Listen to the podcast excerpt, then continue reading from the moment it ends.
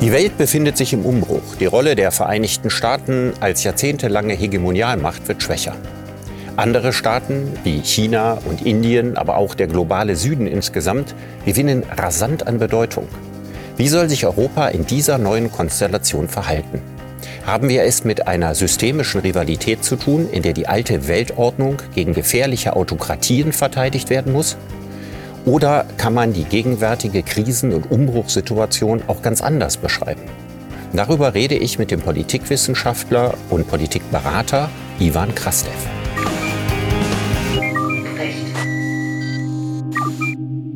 Herr Krastev, viele Menschen in Europa schauen heute ausgesprochen pessimistisch in die Gegenwart und in die Zukunft. Der russische Angriff auf die Ukraine, der Krieg im Nahen Osten scheinen jedem Menschheitsfortschritt Hohn zu sprechen. Teilen Sie diese Sicht oder haben Sie gleichwohl Zuversicht? Ich bin kein Mensch der blinden Zuversicht, aber ich bin auch kein Pessimist.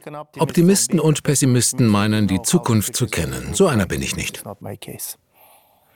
Das heißt, Sie empfinden beide Positionen in gewisser Hinsicht als Arroganz, weil man meint, etwas über die Zukunft zu wissen, was man nicht wissen kann? Ganz genau. Das Problem mit der Zukunft ist doch, dass sie immer Überraschendes bereithält. Gerade momentan verändert sich die Welt so unglaublich schnell. Da ist es für viele schmerzhaft erkennen zu müssen, dass ihre Vorstellungen von der Zukunft überhaupt nichts mit den realen Entwicklungen zu tun haben. Aber deswegen jetzt in totalen Pessimismus zu verfallen, ist auch nicht gerechtfertigt. Denn so viel schlechter sind die Zukunftsaussichten nicht geworden. Für uns stimmt das vielleicht noch, aber für die meisten anderen Menschen dieser Erde war die Welt von gestern auch nicht gerade ein blühendes Paradies. Mhm. Könnte es nicht einfach sein, dass die, der Pessimismus, den wir heute haben, die Folge einer großen Enttäuschung ist? Gerade in Ländern in Europa, auch in den Vereinigten Staaten, als man gedacht hat, dass nach dem Ende des Kalten Krieges der große Siegeszug der liberalen Demokratien ansetzt. Und tatsächlich ist es ja auch so gewesen, dass zunächst in den 90er Jahren sehr vieles dafür gesprochen hat. Dann hat sich etwas sehr, sehr stark verändert. Wir haben heute eine starke Zunahme nicht demokratischer Systeme oder scheindemokratischer Systeme. Äh, das große Zeitalter der liberalen Demokratien scheint nicht zu kommen, sondern wir sind stattdessen damit konfrontiert, dass die Welt sich in eine ganz andere Richtung bewegt. Was glauben Sie, sind die Hauptursachen dafür, dass diese Erwartungshaltung, die die Länder des Westens gehabt haben, dass die enttäuscht wurde? Da haben Sie recht. Ich glaube, dieser Pessimismus hat verschiedene Ursachen. Die eine ist, dass wir eine alternde Gesellschaft sind und ältere Menschen sind in der Regel weniger optimistisch als jüngere. Die Jüngeren haben einfach noch mehr Lebenszeit vor sich. Zweitens haben wir in höchstem Wohlstand gelebt. Besonders in Westeuropa herrschte materieller Reichtum. Und natürlich meinten wir, die Zukunft voraussehen zu können, nämlich eine Welt, in der Europa alles um sich herum nach seinem Vorbild umgestalten würde. Wir mussten plötzlich einsehen, dass das größte Problem darin besteht, zu verhindern, dass andere uns umgestalten. Ein echter Wandel. In so einer Zeit tiefgreifenden Wandels sind diejenigen am verwundbarsten, die schon sehr früh zu den Gewinnern zählten. Genau das passiert gerade in Europa, insbesondere in Deutschland. Der deutsche Diplomat Thomas Bagger hat einmal etwas gesagt, was ich sehr treffend fand, nämlich das Ende der Geschichte von Francis Fukuyama war ein amerikanisches Buch aber eine deutsche Realität. In a certain way, you always hope man hofft auch immer, dass die Welt, die man versteht, die Welt, in der es einem gut geht und von der man im Großen und Ganzen weiß, wie sie sich dreht, dauernd so bleibt. Aber die Welt ist in Veränderung begriffen. Auf der Siegerseite zu stehen, ist die ungünstigste Position, wenn sich die Lage zu verändern beginnt, denn man hat ja etwas zu verlieren. Und dann gibt es junge Menschen, die befürchten, dass sie nicht dasselbe Leben wie ihre Eltern führen werden. Es ist doch paradox. 1968 gingen die jungen Leute auf die Straße Straße und verkündeten, ich will nicht so leben wie meine Eltern. Heute gehen sie auf die Straße und verlangen, ich möchte so leben wie meine Eltern. Und dann ist da noch das Klimathema, das der jüngeren Bevölkerung wirklich Angst einjagt. Die jungen Leute sind zahlenmäßig eine kleine Gruppe. Sie fühlen sich auf der Seite des Guten, aber sie fühlen sich auch ohnmächtig. Sie sind nicht zahlreich genug, es gibt zu viele Alte. Und in der Demokratie kommt es nun mal auf die Zahlen an. All das zusammen schafft ein Gefühl des Chaos. Dabei sollte man nicht vergessen, was ein berühmter portugiesischer Schriftsteller sagte. Chaos ist bloß eine Ordnung, die darauf wartet, entschlüsselt zu werden. Chaos simply is an order that waits to be decoded. Lassen Sie uns äh, zunächst mal anfangen mit den großen geopolitischen Veränderungen, die Sie auch jetzt angesprochen haben. Sie haben gesagt, wir hatten geglaubt, nach Ende des Kalten Krieges, ein American Book, Francis Fukuyama, es käme das Ende der Geschichte. Stattdessen kam das Ende unserer Geschichte, ja, wie wir sie bisher verstanden haben. Ja, es ist also nicht das Ende der Geschichte gekommen, sondern es ist vielleicht das Ende einer bestimmten Erzählung gekommen, die wir bislang von der Welt gehabt haben. Also eigentlich das Gegenteil von dem, was wir erwartet haben.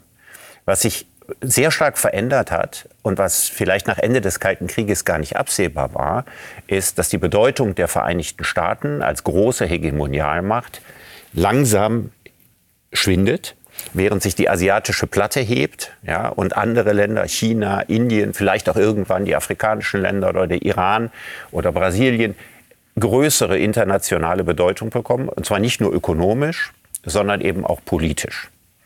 Das stellt uns ja in unserem Selbstverständnis vor eine große Herausforderung. Und es ist eine nicht ungefährliche Zeit. Vorher war die Welt zwar vielleicht nicht gut, aber sie war sehr aufgeräumt. Jetzt kommen wir in eine Situation, der Unordnung. Ja, wir reden also von, äh, die multipolare Weltordnung ist nicht austariert. Wir wissen nicht genau, wie das sein wird, wer sich durchsetzt, welche großen Folgen das haben muss. Wie geht man in solchen Situationen der Unsicherheit am klügsten damit um? Am klügsten ist es, sich zunächst einmal klarzumachen, dass da etwas zu Ende gegangen ist, und zwar aus plausiblen Gründen. Paradoxerweise versuchen zwar jetzt manche Spott über Fukuyama auszuschütten, aber in vielerlei Hinsicht hatte er grundsätzlich recht. Die Staaten der Welt sind jetzt in hohem Maße demokratisiert und selbst die Tatsache, dass wir neue Mächte aufstreben sehen, hängt auch damit zusammen, dass die Menschen fast überall auf der Welt das Wahlrecht haben. Wussten Sie, dass in den nächsten 14 Monaten Monaten vier Milliarden Menschen bei verschiedenen Wahlen ihre Stimme abgeben?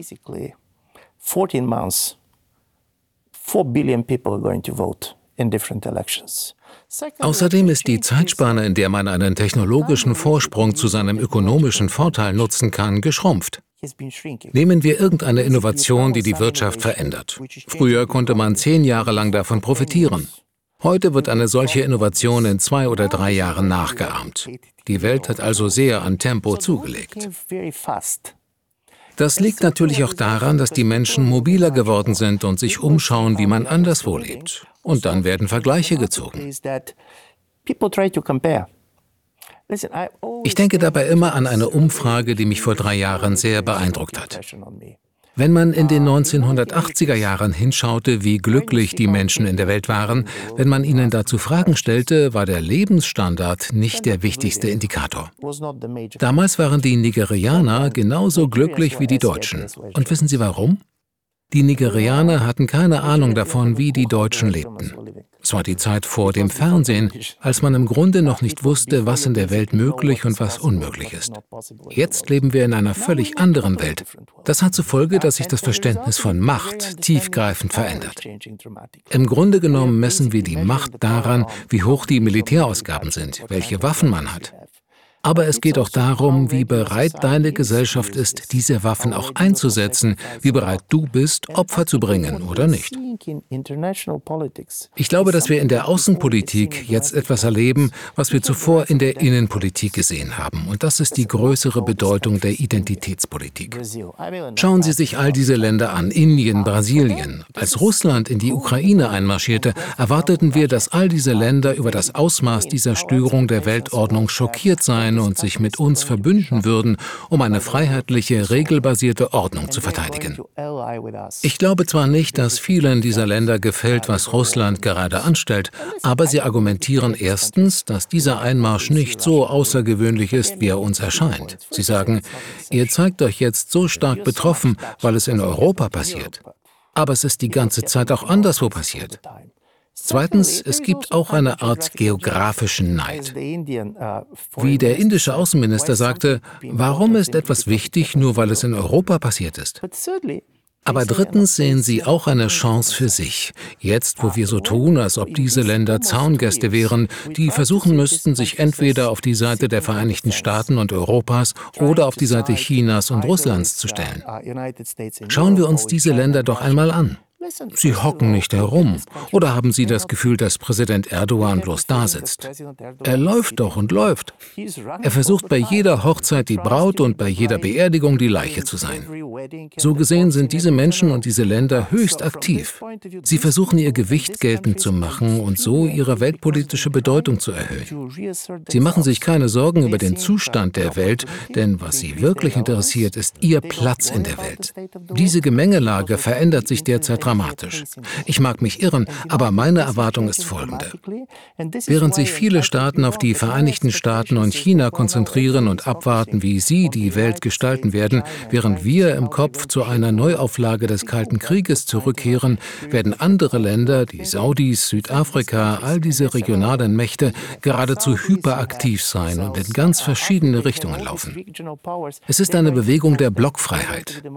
Die genannten Länder werden das internationale Umfeld viel stärker prägen als bisher.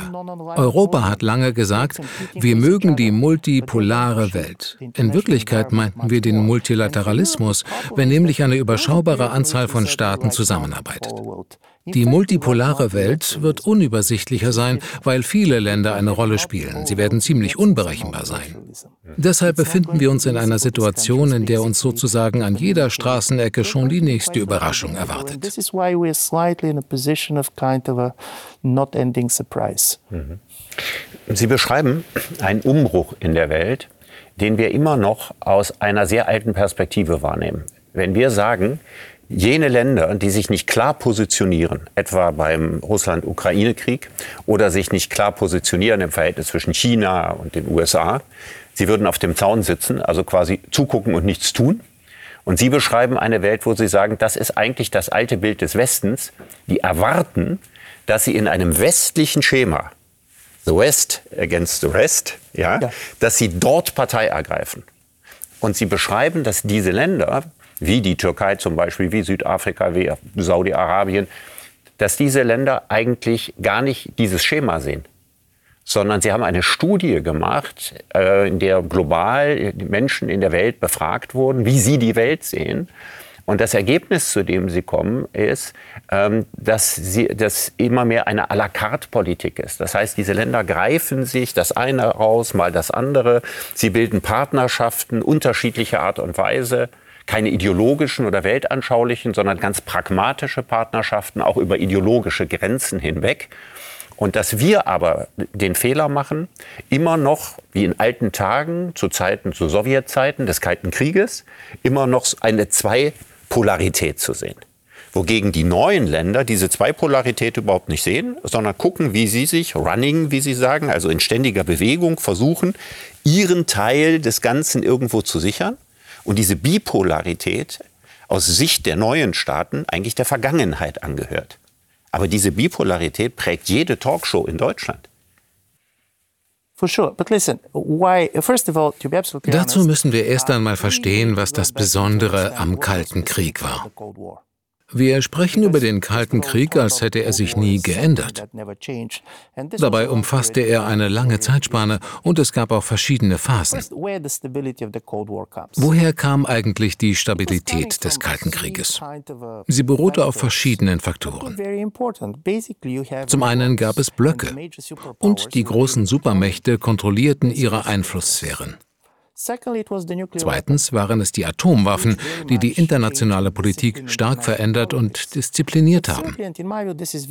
Eine der wichtigsten Voraussetzungen für Stabilität des Kalten Krieges bestand in Folgendem. Beide Seiten, der sowjetische Kommunismus und die freiheitlichen Staaten des Westens, waren sich sicher, dass sie das Modell der Zukunft seien. Der Historiker und Politikberater George Kennan sagte in seiner berühmten Containment-Theorie, wir sollten einfach abwarten. Am Ende würde der Kommunismus ohnehin an seinen eigenen Widersprüchen zugrunde gehen. Aber wenn Sie die marxistische Literatur lesen, werden Sie feststellen, dass die sowjetische Seite dasselbe von uns dachte. Der Kapitalismus wird schließlich an seinen eigenen Widersprüchen zugrunde gehen. Deshalb lieber jetzt kein Krieg, weil man glaubte, dass man morgen in einer stärkeren Position sein wird. Der Kalte Krieg war der Höhepunkt des westlichen Einflusses, weil beide Supermächte die Quellen ihrer Ideologien in der europäischen Aufklärung haben. Wer also ist der legitime und wer der illegitime Nachfahre der Aufklärung? Beide Ideologien waren sehr stark in Europa verwurzelt. Karl Marx war kein russischer Denker. Heute stehen Entglobalisierung und Entkolonialisierung von Strukturen, die im Laufe des 20. Jahrhunderts entstanden sind, immer stärker im Vordergrund. Was wir in unserer Studie herausgefunden haben, ist Folgendes. Insbesondere Länder wie Indien oder Brasilien fühlen sich auf der Ebene der Werte dem Westen näher. Wenn man die Menschen fragt, wer soll ihrer Meinung nach das Internet regulieren, die USA und die EU oder China, werden sie sich für die USA und die EU entscheiden. Wenn man sie fragt, wohin wollen sie auswandern, dann wählen sie Europa. Sie wollen nicht nach Russland oder China. Aber die Idee der Souveränität, und Souveränität ist das Schlüsselkonzept dieser neuen multipolaren Welt, bedeutet für sie, dass sie eine Wahl haben. Sie wollen im Grunde eine Situation, in der ihr Sicherheitsgarant die Vereinigten Staaten sind, ihr wichtigster Handelspartner aber China sein wird. So versetzen sie sich selbst in die Lage größtmöglicher Handlungsfreiheit. Und das gilt sowohl für die Regierungen als auch für die Bevölkerung. Das ist eine ganz andere Situation als im Kalten Krieg.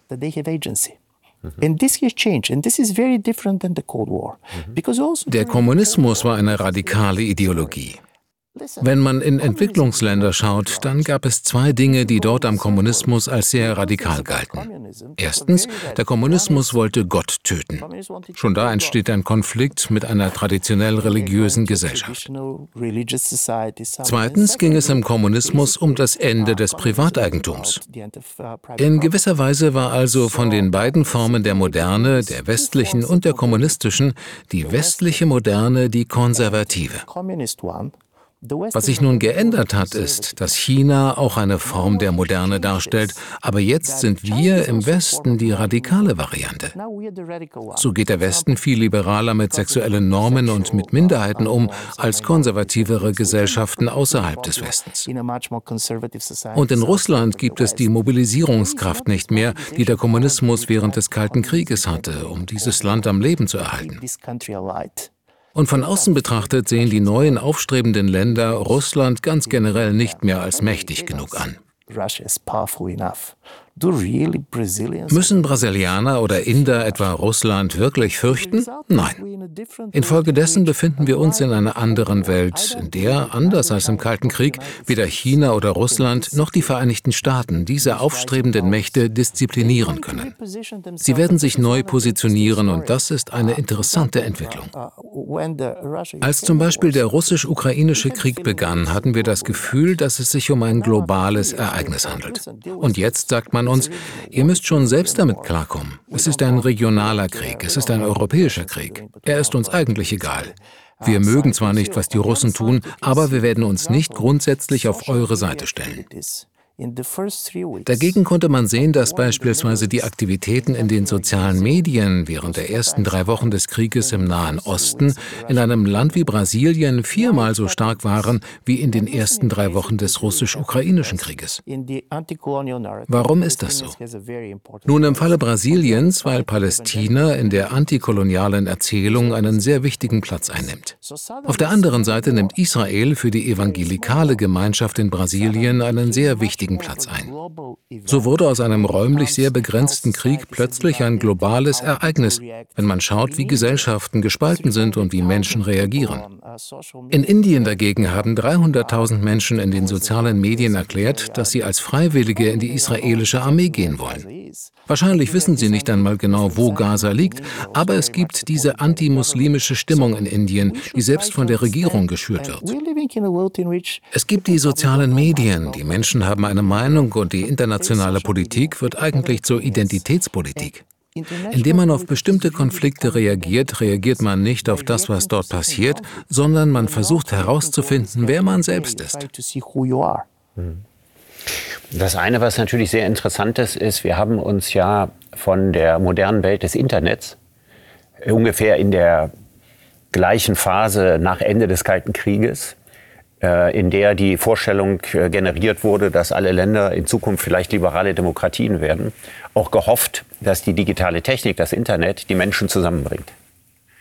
Tatsächlich haben wir gesehen, die Menschen haben sehr, sehr viel mehr übereinander gelernt, aber die Welt ist nicht friedlicher geworden. Dadurch, dass die Menschen viel übereinander gelernt werden. Und mittlerweile ist das Internet selbst ein Kriegsschauplatz geworden, ja, äh, ein, ein Schauplatz kognitiver Kriegsführung, eine Frage, wer setzt dort seine Narrative durch. Ähm, Im Grunde genommen ist die Hoffnung, dass wir auch mit Hilfe von Technologie zum Siegeszug liberaler Demokratien beitragen würden, ja ebenfalls eine enttäuschte Hoffnung, vor der wir stehen. Und jetzt gibt es so die sehr, sehr starke Reaktion, die eine Art Leitnarrativ ist für die westlichen Staaten, zu sagen, wir befinden uns heute in einer systemischen Rivalität gegenüber autokratischen Systemen. Sie haben gerade eine Welt gezeichnet, die eine ganz andere Topografie hat. Nicht eine Welt, eine binäre Welt, ja, einer systemischen Rivalität wie im Kalten Krieg, sondern eben diese à la carte Welt, ja, mit neuen Staaten, die versuchen zu ihrem zu kommen in wechselnden Bündnissen und so weiter, dann würde ja eigentlich dieses Narrativ der systemischen Rivalität nicht greifen. Es ist ja handlungsleitend für uns, aber es würde nicht greifen. Man könnte das ja vielleicht auch damit erklären, dass man sagt, haben wir wirklich eine systemische Rivalität mit China? missioniert China, versuchen, wie im Kalten Krieg. Ja, Kommunismus meint, er wäre das überlegene System, Kapitalismus meint, er wäre das überlegene System. Glauben die Chinesen, dass ihr System ein Exportschlager ist? Ja, und wahrscheinlich ist es nicht der Fall. Wahrscheinlich sind wir deswegen so große Rivalen mit China heute, weil China so kapitalistisch agiert. Also ein turbokapitalistisches China ist ein größerer Rivale für die Länder des Westens als eine kommunistische Misswirtschaft. Trotzdem haben wir aber dieses Bild aus dem Kalten Krieg ja immer noch sehr stark im Kopf. Wir haben es ja erst, haben wir den Ost-West-Gegensatz, Kommunismus, Kapitalismus übertragen auf die Auseinandersetzung mit der islamischen Welt. Ja, als die Bücher erschienen von Samuel Huntington, der Clash der Zivilisationen, oder von Barber, ja, Dschihad versus Macworld. Wir haben ja wieder ein binäres Schema aufgebaut. Und jetzt bauen wir wieder ein binäres Schema auf, nämlich die liberalen Demokratien gegen die Autokratien der Welt. Warum kommen wir aus diesem binären Schema nicht raus, wenn es, wie Sie gerade beschrieben haben, die Realität so schlecht trifft? Das ist wirklich kompliziert, weil es einen Unterschied zwischen Demokratien und totalitären Regimen gibt. Niemand möchte doch in China leben, mal abgesehen von der wirtschaftlichen Entwicklung. Regime haben ihre Eigenheiten und ihre starken und schwachen Seiten. Erinnern Sie sich an die ersten sechs Monate der Pandemie, als alle China beneideten? Und an die letzten sechs Monate, als niemand verstand, was sie taten? Demokratien haben dagegen einen großen Vorteil, der wichtig ist. Es handelt sich um eine Regierungsform, die über einen Mechanismus zur Selbstkorrektur verfügt. Das heißt nicht, dass wir immer die richtigen Entscheidungen treffen, aber in einer Demokratie ist es viel einfacher, die Politik zu ändern, wenn etwas falsch läuft. In autoritären Regierungsformen muss man, wenn man sich geirrt hat, dennoch darauf bestehen, dass man im Recht ist, weil eben nun mal die Regierung immer im Recht ist. Wenn ich also sage, dass es keine bipolare Welt mehr gibt, heißt das nicht, dass es keine unterschiedlichen Staatsformen gäbe und dass sie nicht alle ihre eigene Logik hätten. Das Problem ist nur, wenn man Brasilien oder Indien, die ja Demokratien sind, überzeugen möchte, dass sie sich im russisch-ukrainischen Krieg sofort auf die Seite des Westens stellen sollen, werden sie das nicht machen. Warum machen sie das nicht? Erstens liegt es daran, dass die Grenze zwischen Demokratie und Autoritarismus die am wenigsten bewachte Grenze der Welt ist. Es handelt sich nicht um klassische autoritäre Regime. Mit Ausnahme von China gibt es keine kommunistische Partei, die zumindest erklärt, dass sie Teil der kommunistischen Ideologie ist. Viele dieser autoritären Regime haben freie Wahlen, die aber wahrscheinlich nicht gerecht sind. Das Problem mit dem Autoritarismus ist genau das Gegenteil der Pornografie. Sie kennen doch die berühmte Geschichte von dem Richter, der sagte, ich weiß nicht, was Pornografie ist.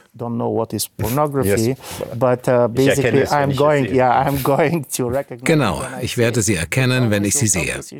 Und das Problem mit der Autokratie ist genau das Gegenteil. Wir können leicht sagen, was Autokratie ist, aber wir sind nicht sicher, ob wir sie erkennen, wenn wir sie sehen. Und Sie haben völlig recht. Wenn es um den Kapitalismus geht, gibt es natürlich auch verschiedene Formen, aber keine von ihnen ist eine kommunistische Wirtschaft, wie es die sowjetische Wirtschaft war. Und das ist es auch, worum es bei China geht. China als Großmacht versucht, andere zu beeinflussen. Und insbesondere versuchen die Chinesen, die Handelspolitik anderer Länder zu kontrollieren. Aber wollen Sie gleich eine chinesische kommunistische Partei in all diesen Ländern gründen? Nein. Und das ist die interessante Geschichte. Genauso wie der westliche Liberalismus war auch der sowjetische Kommunismus universalistisch. Jeder glaubte, dass eines Tages die ganze Welt so sein würde wie man selbst. Ich denke aber, bei China ist das genau andersherum. Sie glauben, dass niemand so sein kann wie China. Sie glauben sehr stark an eine chinesische Ausnahmestellung. Was sie also im Grunde zu exportieren versuchen, ist nicht so sehr eine Ideologie, sondern Technologien, insbesondere für die Überwachung. Sie bauen asymmetrische Beziehungen zu anderen Ländern auf. Und ich habe viel darüber nachgedacht, dass es zwischen den Vereinigten Staaten und China einen sehr wichtigen kulturellen Unterschied gibt, dessen wir uns vielleicht bewusst werden sollten. Er hängt mit der Frage zusammen, wie lernen die USA und China die Welt kennen? Die Vereinigten Staaten kennen die Welt, weil Menschen aus der ganzen Welt dorthin kommen. Oder besser gesagt, das, was die Vereinigten Staaten über die Welt wissen, ist, wie man Bulgaren, Deutsche und andere zu Amerikanern macht. Woher kennt China die Welt? Durch Chinatowns. Es gibt all diese Orte, an denen sie ihre Identität bewahren. Sie bleiben im Zentrum der Stadt. Sie versuchen nicht, sich anzupassen. Sie versuchen, das Umfeld für sich zu nutzen. Aber sie bleiben unter sich.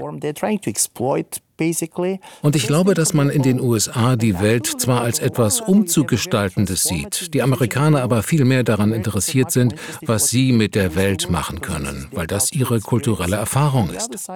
Die Chinesen dagegen sehen zu, wie sie ihre eigene Welt nutzen und schützen können. Der amerikanische Politologe Samuel Huntington glaubte, dass die Kulturen sehr klare und stabile Identitäten haben. Und gerade weil das so ist, geraten sie in Konflikt miteinander. Ob Russland die Ukraine, Israel, Gaza, man kann gar nicht genau sagen, ob es sich um einen Bürgerkrieg oder einen Krieg der Kulturen handelt. Und das Problem ist, dass alle wichtigen Kulturen auch ihre Identitätskrisen haben. Es gibt ja so etwas wie eine Identitätspanik. Im Falle Russlands ist das sehr deutlich. Was bedeutet es, nach dem Ende der Sowjetunion Russe zu sein? Wer sind die Russen? Aber Sie sehen das auch an anderer Stelle. Wenn sich Länder zum Beispiel umbenennen wollen, die Türkei heißt jetzt Türkei und so weiter.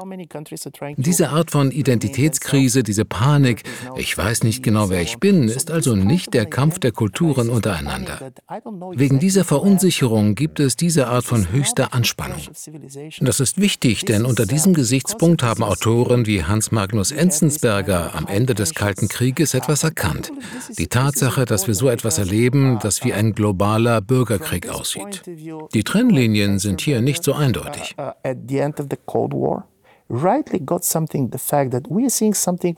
Es gibt all diese Diasporas, es gibt die sozialen Medien, in denen die Spaltung im Grunde nicht nur zwischen den Staaten, sondern auch innerhalb der Staaten stattfindet. Und das führt zu diesem Ausmaß an Unregierbarkeit und Chaos, das uns aus guten Gründen alle erschreckt hat. Aber das lässt sich nicht so einfach disziplinieren, wie der Kalte Krieg die Welt diszipliniert hat. Wenn das Tableau, was Sie gerade beschreiben, ja, wenn das so stimmt, dann bedeutet das, dass ähm, sich durch die Globalisierung und durch das Informationszeitalter die Staaten nicht unbedingt einander angenähert haben, sondern dass sie vor allen Dingen erstmal innenpolitische Identitätskrisen bekommen haben, weil sie nicht mehr wissen, wer sie sind.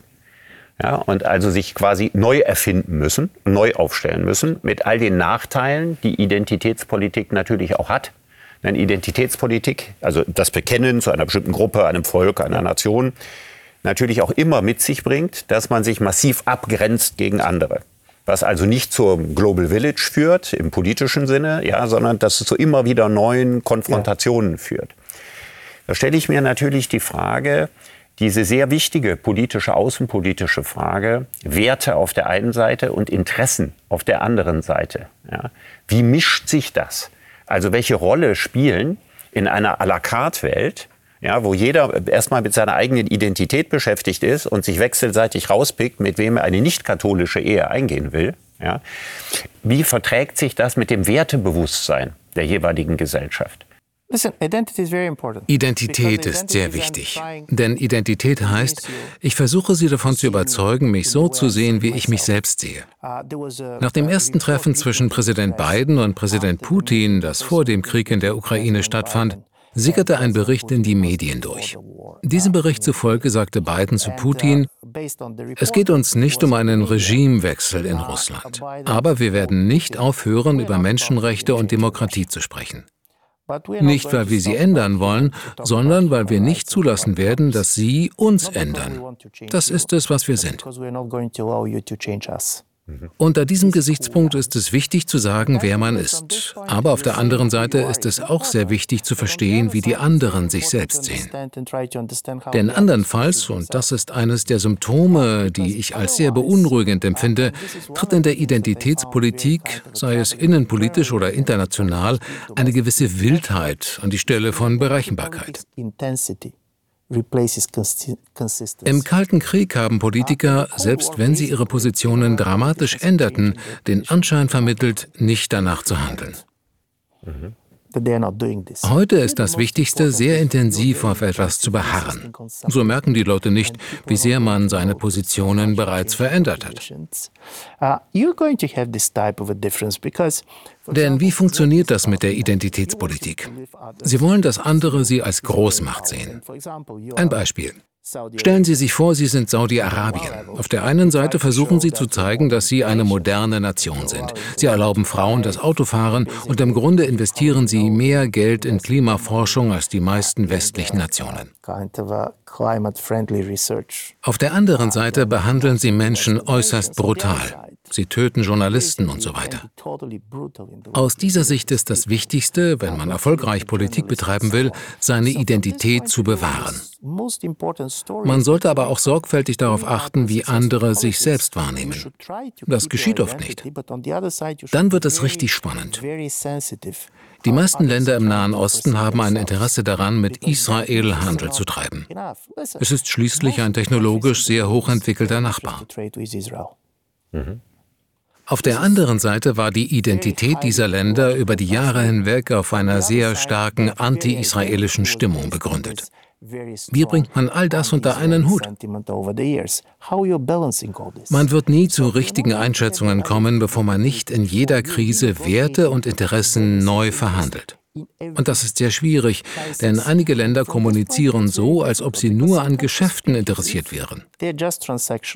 Wenn man zum Beispiel China zuhört, glaubt man, dass es dort nur um eigene Interessen geht. Und nie um Werte. Aber das stimmt nicht. Wenn man versucht zu erkennen, dass sie eigentlich nur ein paar Dinge zu ihren Gunsten verändern wollen und andere nicht. Auf der anderen Seite die Europäische Union. Wenn man uns zuhört, haben wir anscheinend nur Werte und keine Interessen. Wenn man sich aber unsere Handelspolitik ansieht, wird man feststellen, dass das nicht ganz der Fall ist. Man muss sich zum Beispiel nur unseren Schutz geistiger Eigentumsrechte ansehen und wird schnell erkennen, dass auch wir unsere Interessen haben. Wir versuchen uns unsere Industrien, soweit es geht, zu schützen. Man spricht von der Heuchelei des Westens.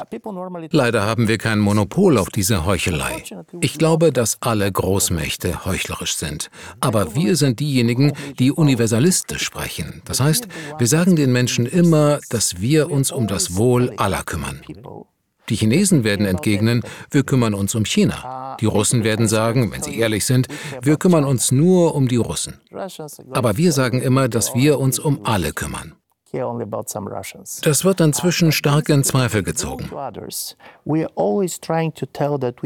Es wird als eine Art Doppelmoral, eben als Heuchelei und als schulmeisterlich wahrgenommen. Hey, was ihr macht, ist falsch. Und das Paradoxe ist, dass im Zeitalter der sozialen Medien plötzlich der Einzige, dem man überhaupt noch vertraut, der Zyniker ist. Suddenly the only one you try to trust is the cynic. Selbst wenn man nur seine Werte verteidigen will, spricht man inzwischen oft von Interessen. Man glaubt, sobald man von Werten spricht, vermuten viele Menschen eine Lüge oder ein falsches Spiel. Wir leben in einer Welt, in der richtiges Handeln sehr schwer wird. Mhm. Nun könnte man ja als Konsequenz daraus ziehen und sagen, wir sollten aufhören, unsere Interessen als Werte zu verbrämen. Auf der anderen Seite ist ja der universalistische Anspruch von Werten eine sehr positive Errungenschaft der Aufklärung, insbesondere zurückgehend auf Immanuel Kant, weil es die Grundlage darstellt für das, was wir aus guten Gründen die Menschenrechte nennen und die natürlich für uns einen sehr, sehr hohen Wert darstellen. Die Frage würde jetzt darin bestehen, wie kann man dem universalistischen Anspruch der Menschenrechte gerecht werden, ohne sich dem Verdacht auszusetzen, ja, die eigenen Interessen nur als Werte zu verbrämen. Denn aufgeben kann man ja den universalistischen Anspruch im Sinne der Menschenrechte nicht. Das wollen Sie ja wahrscheinlich auch nicht empfehlen. Wenn ich die Antwort auf diese Frage wüsste, glauben Sie mir, dann würde es uns allen besser gehen. Zunächst einmal wird man kämpfen müssen, und das war der Kriegsgeneration sehr klar. Jemand wie Isaiah Berlin würde sagen, dass sie in dieser Welt sehr selten zwischen Gut und Böse wählen können. Jedes Mal, wenn sie eine Entscheidung treffen, opfern sie einen Wert. Ich glaube, wir werden erkennen müssen, dass der Universalismus nicht einfach unsere Werte bedeutet. Der Schutz des menschlichen Lebens ist ein Wert für jeden. In jeder einzelnen Kultur kann man ihn finden. Das sind keine westlichen Werte. Ja.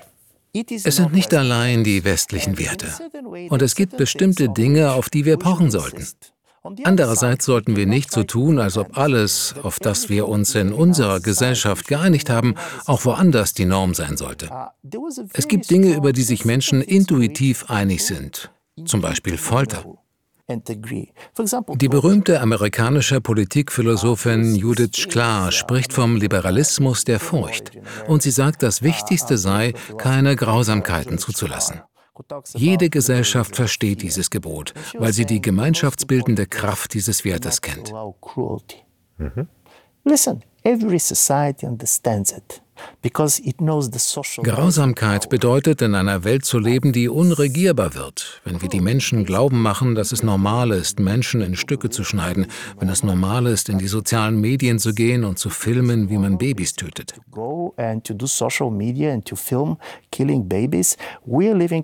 Aber bedeutet das, dass wir das Recht haben, alle Menschen in der Welt zu belehren und zu bekehren, etwa über Grundlegendes wie unsere Familienwerte und so weiter?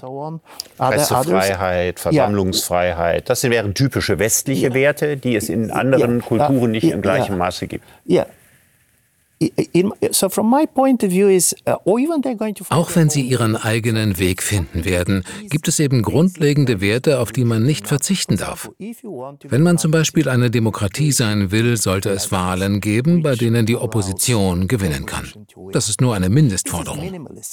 Wir sprechen nicht darüber, wie die Verfassung hier und da aussehen sollte, und wir glauben nicht, dass es unbedingt eine lupenreine Demokratie sein muss. Aber wenn es eine Demokratie gibt, in der die Machthaber niemals niemals Wahlen verlieren können und in der, wenn sie Wahlen verlieren, die Macht nicht abgeben, dann ist dieses Land keine Demokratie, ungeachtet der Tatsache, dass die Menschen wählen gehen.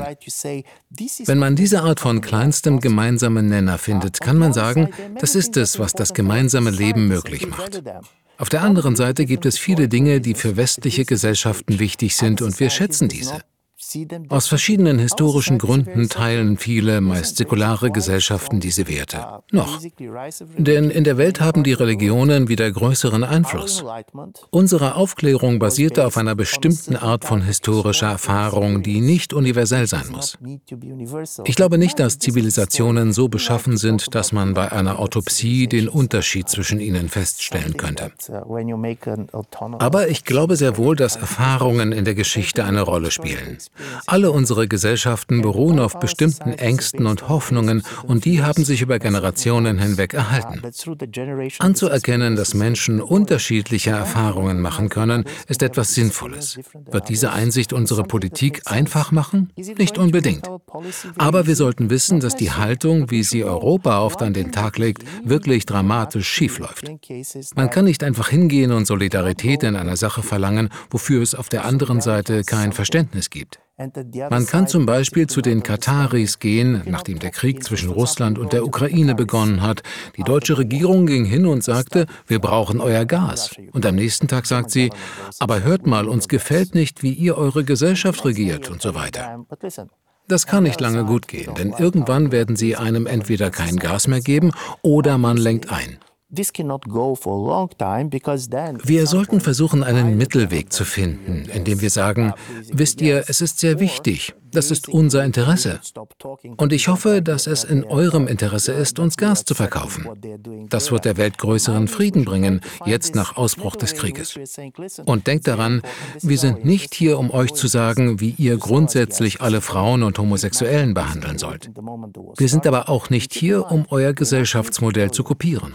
Wir machen so etwas nicht in unseren Gesellschaften. Aber wir sind nicht hier, um euch zu sagen, macht das so und so, sonst wollen wir nie wieder etwas mit euch zu tun haben. Ich glaube, dass es diesen Mittelweg mehr und mehr geben wird, weil einige dieser Länder nicht nur wirtschaftlich und militärisch stärker werden. Sie werden auch viel selbstbewusster und viel aggressiver werden. Und ehrlich gesagt, wenn man in dieser Welt lebt und versucht, sich selbst zu bestätigen und machtbewusster aufzutreten, ist es viel einfacher, dies gegenüber der Europäischen Union zu tun, als gegenüber den Vereinigten Staaten. Die Kosten einer Konfrontation mit den Vereinigten Staaten sind viel höher. Und ich glaube, dass dies für die Europäische Union eine echte Herausforderung sein wird. Mhm. Eine letzte Frage mit der Bitte um eine vergleichsweise kurze Antwort auf eine große Frage. Wir haben bisher eine wertebasierte oder wertegeleitete Außenpolitik vertreten, die natürlich besonders betont, was Länder wie China zum Beispiel oder Russland von Deutschland trennt. Nun leben wir ja in der Welt äh, gemeinsam im gleichen Boot, das aufgrund der Klimakatastrophe, der ökologischen Verheerungen die Menschheit eigentlich zu einer Art Notgemeinschaft zusammenbringt. Und in der Frage des Überlebens, des sauberen Wassers, der, der Biosphäre, da haben wir ja eigentlich gemeinsame Interessen, die gleichzeitig gemeinsame Werte sind wo es also zwischen Werten und Interessen eigentlich gar keinen Unterschied gibt. Müssen wir unsere wertebasierte Außenpolitik stärker auf das fokussieren, was alle Menschen teilt, als das, was verschiedene Kulturen oder Staaten trennt? Das ist doch nur eine Neuauflage der Wertepolitik, dieser Glaube, dass wir uns nur auf das Klima zu konzentrieren brauchen. Wir haben da ein gemeinsames Problem. Aber Präsident Putin glaubt, dass der Krieg in der Ukraine für ihn wichtiger ist als die Klimapolitik. Und ich bin sicher, dass die Chinesen, die den Klimanotstand ja durchaus erkannt haben, der Meinung sind, dass die Förderung ihrer wirtschaftlichen Interessen im Moment wichtiger ist. Das Problem mit den Gemeingütern besteht darin, dass sie zwar allgemein bekannt sind, es aber genau aus diesem Grund sehr schwierig wird, sich auf sie zu konzentrieren. Es gibt Studien, die Folgendes beweisen. Wenn es zwei Bedrohungsursachen gibt, die eine aus der Natur und die andere von einem menschlichen Gegenüber, dann konzentrieren sich Menschen auf das zweite, den menschlichen Feind. Zu glauben, dass wir einfach sagen können, lasst uns die Kriege vergessen, lasst uns den wirtschaftlichen Wettbewerb vergessen, kümmern wir uns nur um das Klima, das mag mag ja gute Dichtung sein, ich glaube aber nicht, dass es gute Politik ist. Herr Krastev, ich danke Ihnen für das Gespräch. Ich danke Ihnen.